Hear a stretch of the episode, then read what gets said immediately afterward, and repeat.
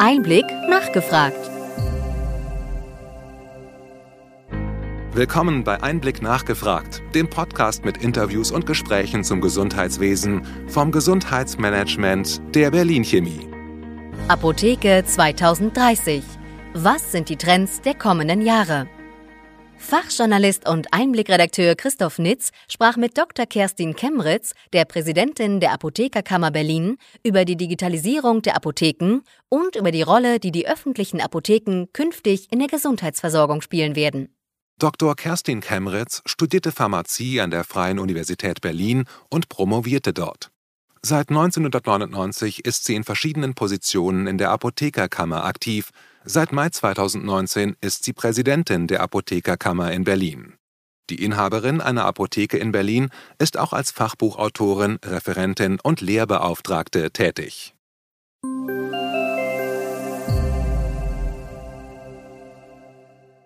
Guten Morgen, Frau Dr. Kenritz. Schön, dass Sie Zeit für den Einblick-Podcast gefunden haben.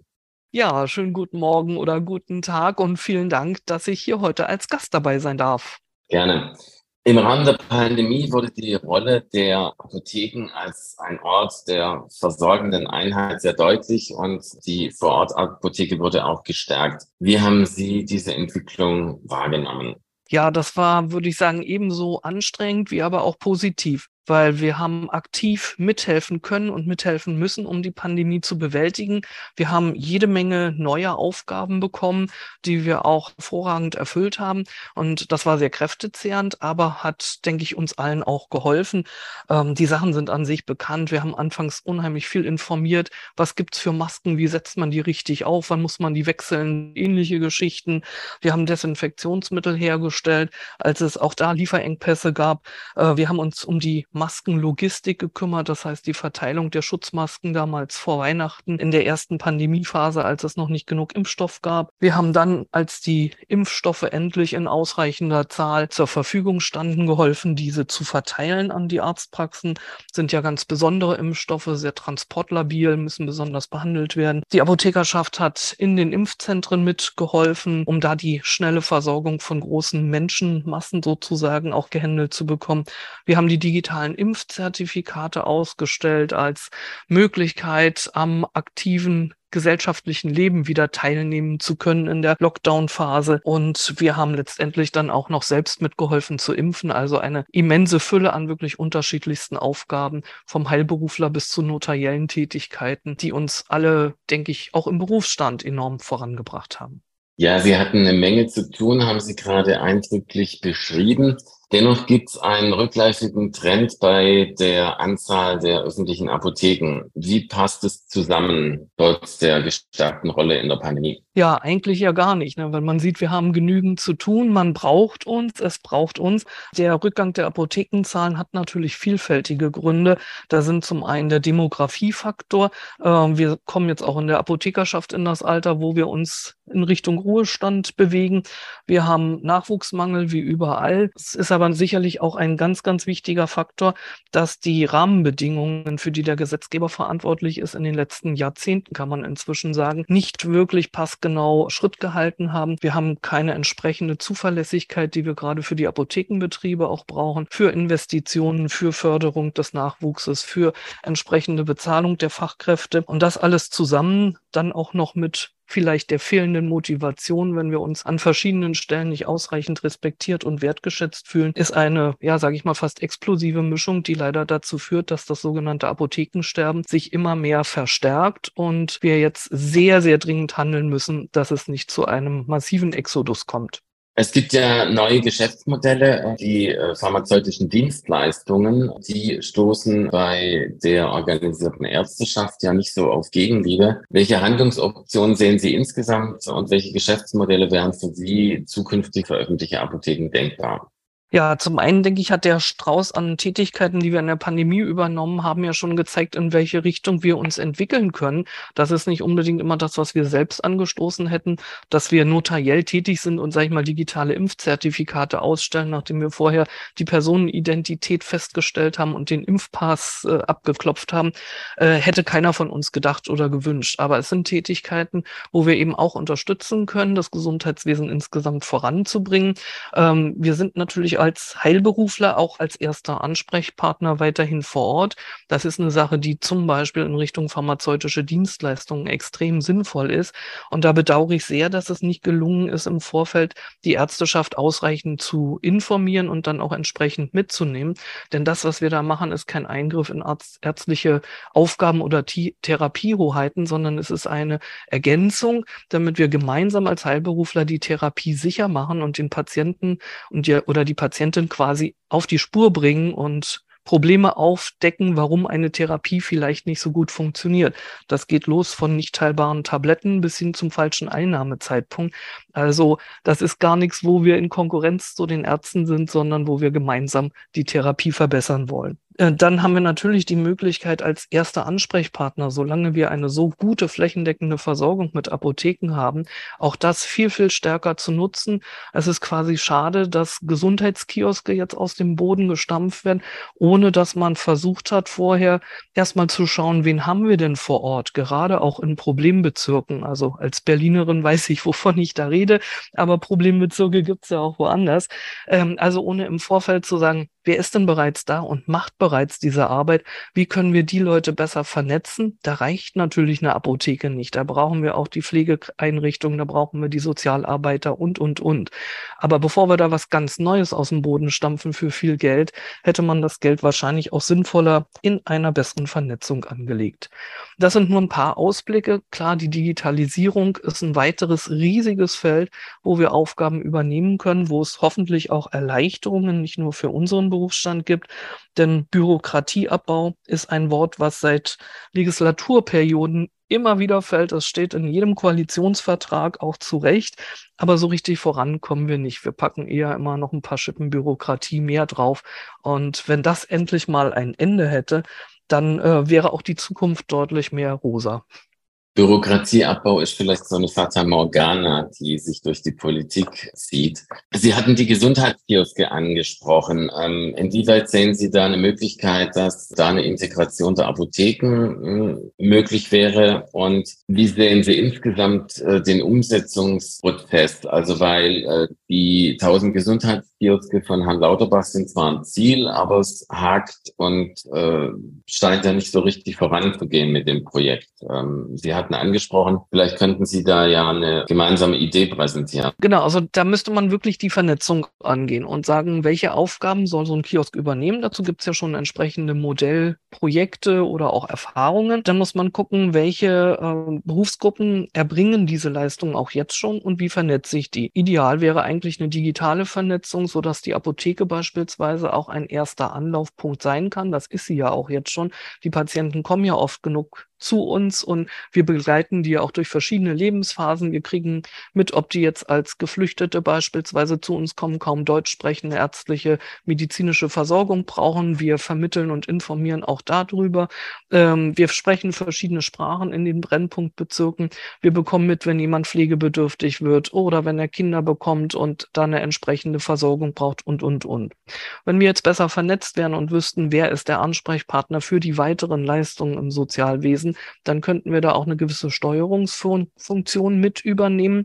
Oder man kann überlegen, wie dockt man die entsprechenden anderen Berufe an, denn wir haben natürlich genügend zu tun mit der Arzneimittelversorgung und den Dienstleistungen und können das nicht alles selber übernehmen. Aber vielleicht können wir Schnittstellen schaffen oder auch entsprechende Mitarbeiter aus sozialen Berufen an, äh, anstellen, natürlich mit einer entsprechenden Förderung seitens der Bundesregierung oder der jeweiligen Brennpunktgebiete. Wir müssen gucken, wie wir da auch die ärztlichen Sprechstunden mit einbinden könnten. Das alles ließe sich eher über eine digitale Plattform erreichen, als über den Aufbau neuer, schön gestalteter Kioske. Ähm, also für mich wäre durchaus die Apotheke ein möglicher Anlaufpunkt, wie so eine Art Gesundheits Zentrum oder in der Nähe entsprechender anderer Einrichtungen. Und die Vernetzung könnte gerne auch digital sein. Aber dazu brauchen wir erstmal vernünftiges Internet oder Glasfaser oder was auch immer. Ne?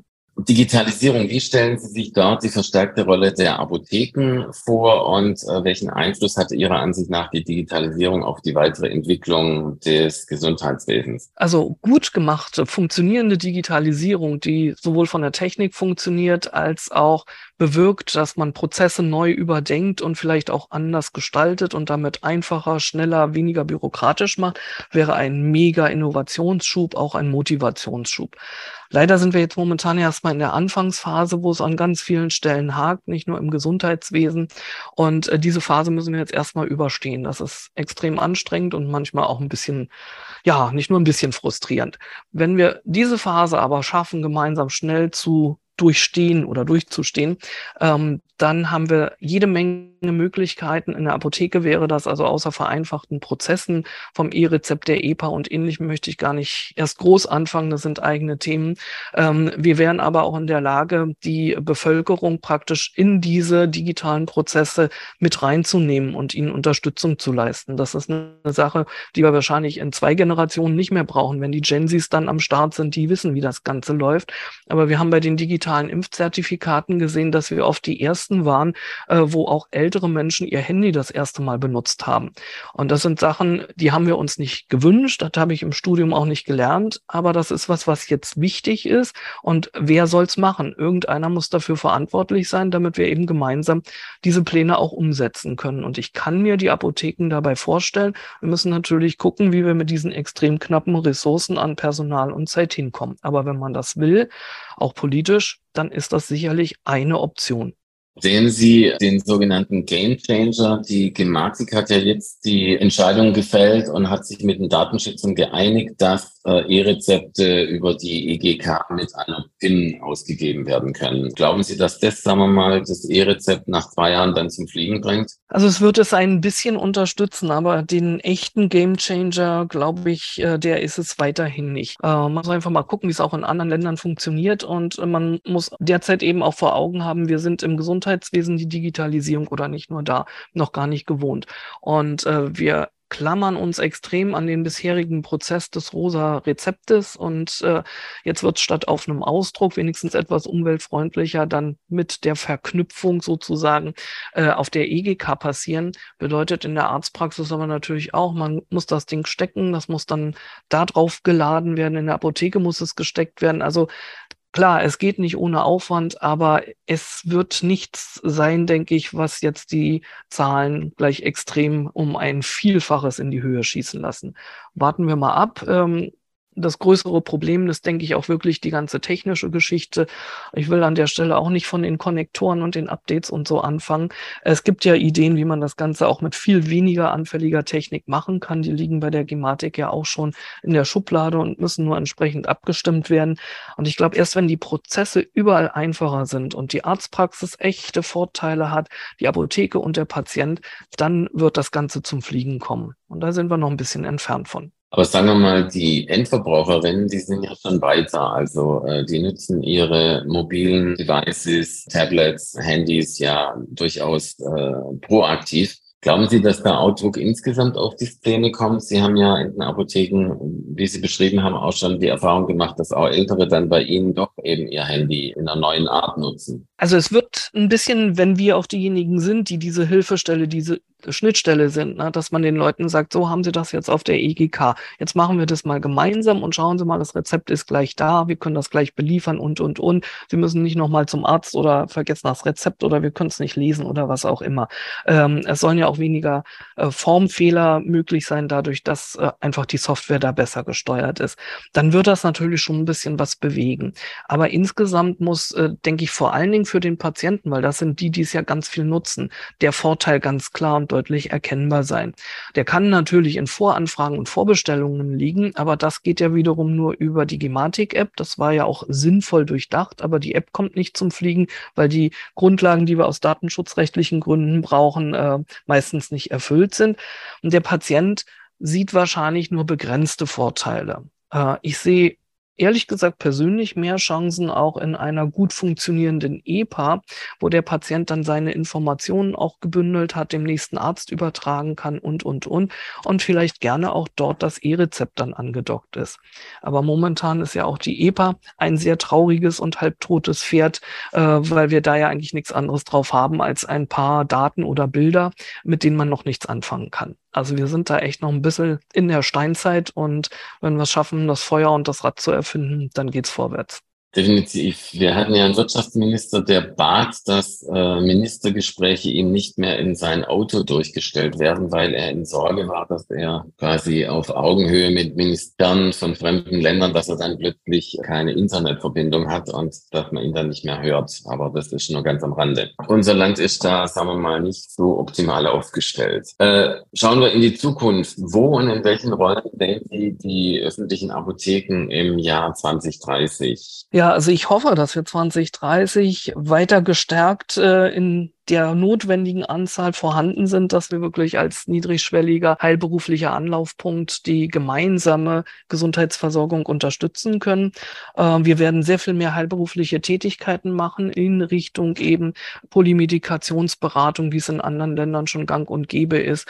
Äh, wir werden sehr viel mehr ärztliche Therapie unterstützen, um sie hoffentlich besser zu machen und sicherer und zuverlässiger zu machen und auch durchführbar den Patienten mehr begleiten, Arzneimitteltherapie sicher Sicherheit machen.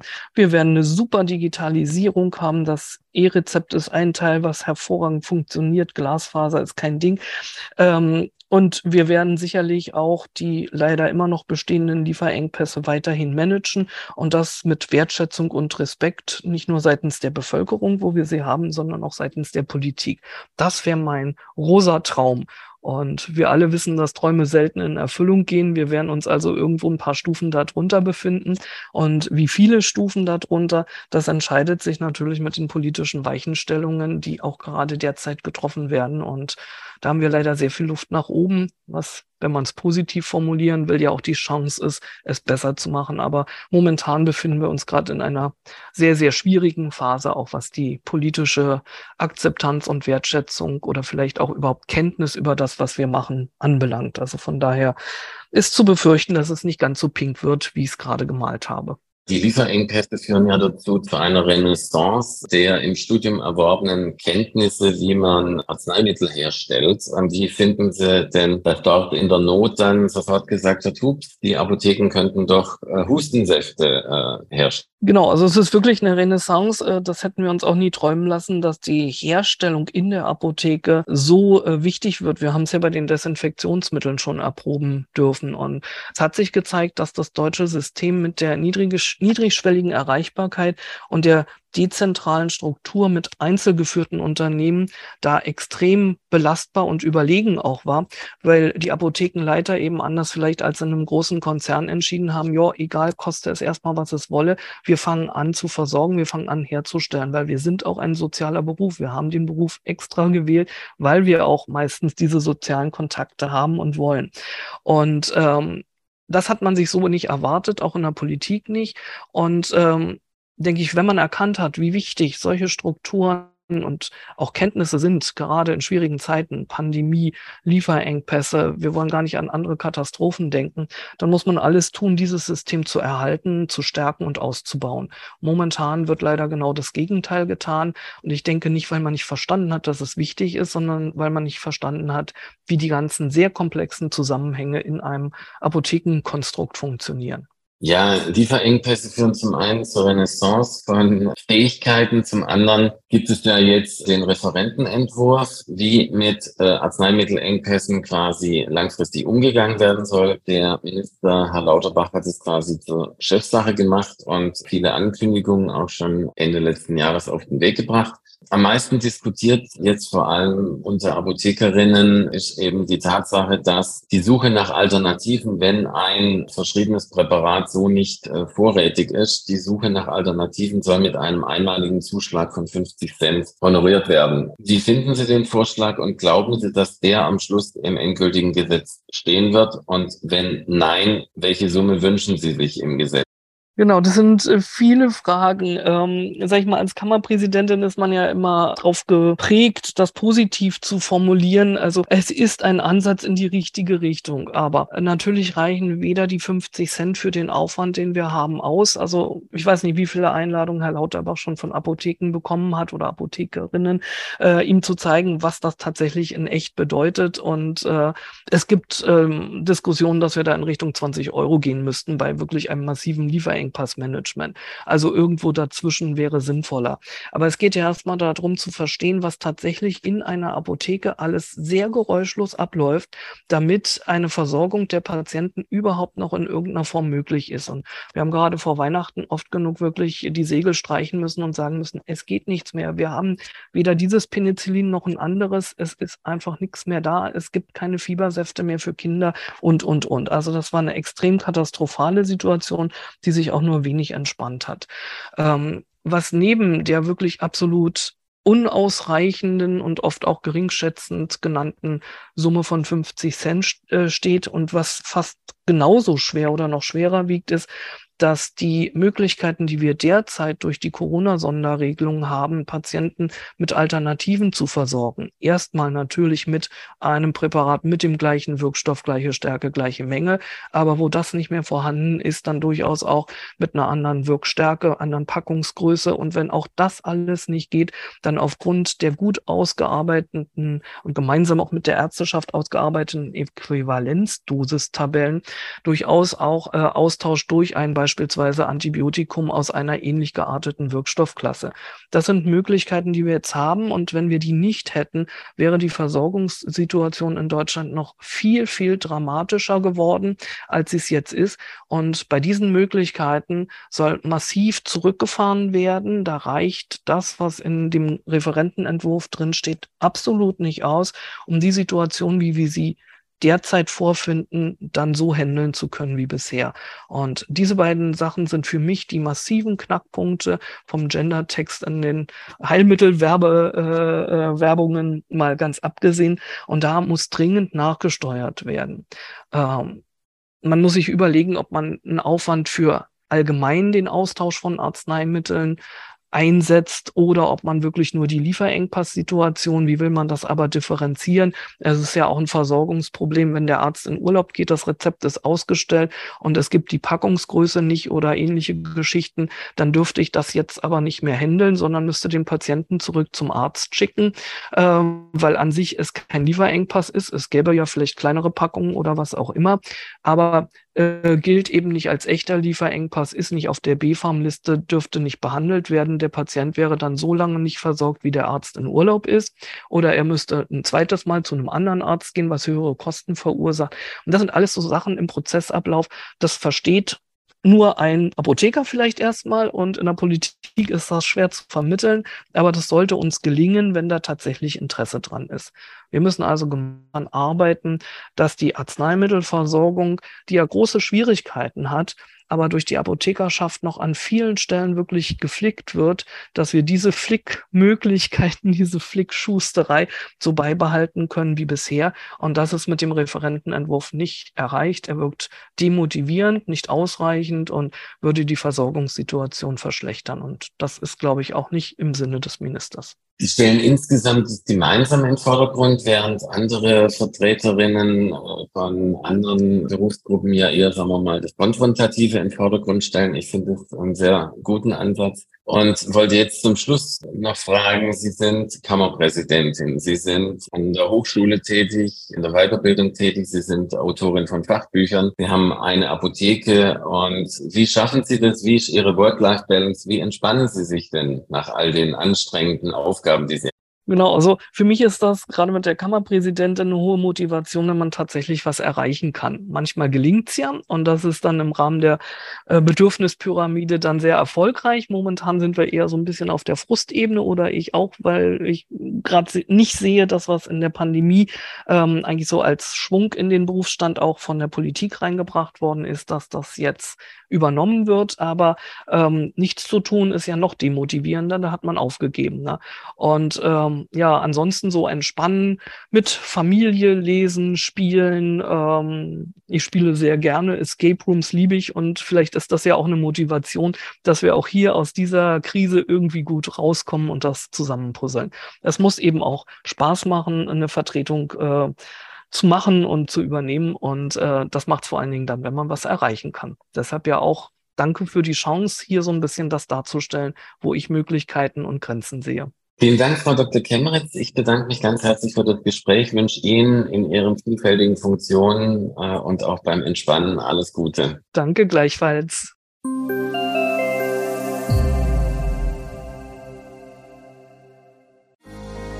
Wir hoffen, dass Ihnen diese Ausgabe von Einblick nachgefragt gefallen hat. Bitte schicken Sie uns gerne Anregungen und Fragen an gesundheitsmanagement at berlin-chemie.de. Sie finden unsere Kontaktdaten auch in den Show Notes. Wir empfehlen Ihnen für den schnellen Überblick der Trends im Gesundheitswesen unseren wöchentlichen Einblick-Podcast sowie unseren Einblick-Newsletter. Alles im Netz unter einblick-newsletter.de.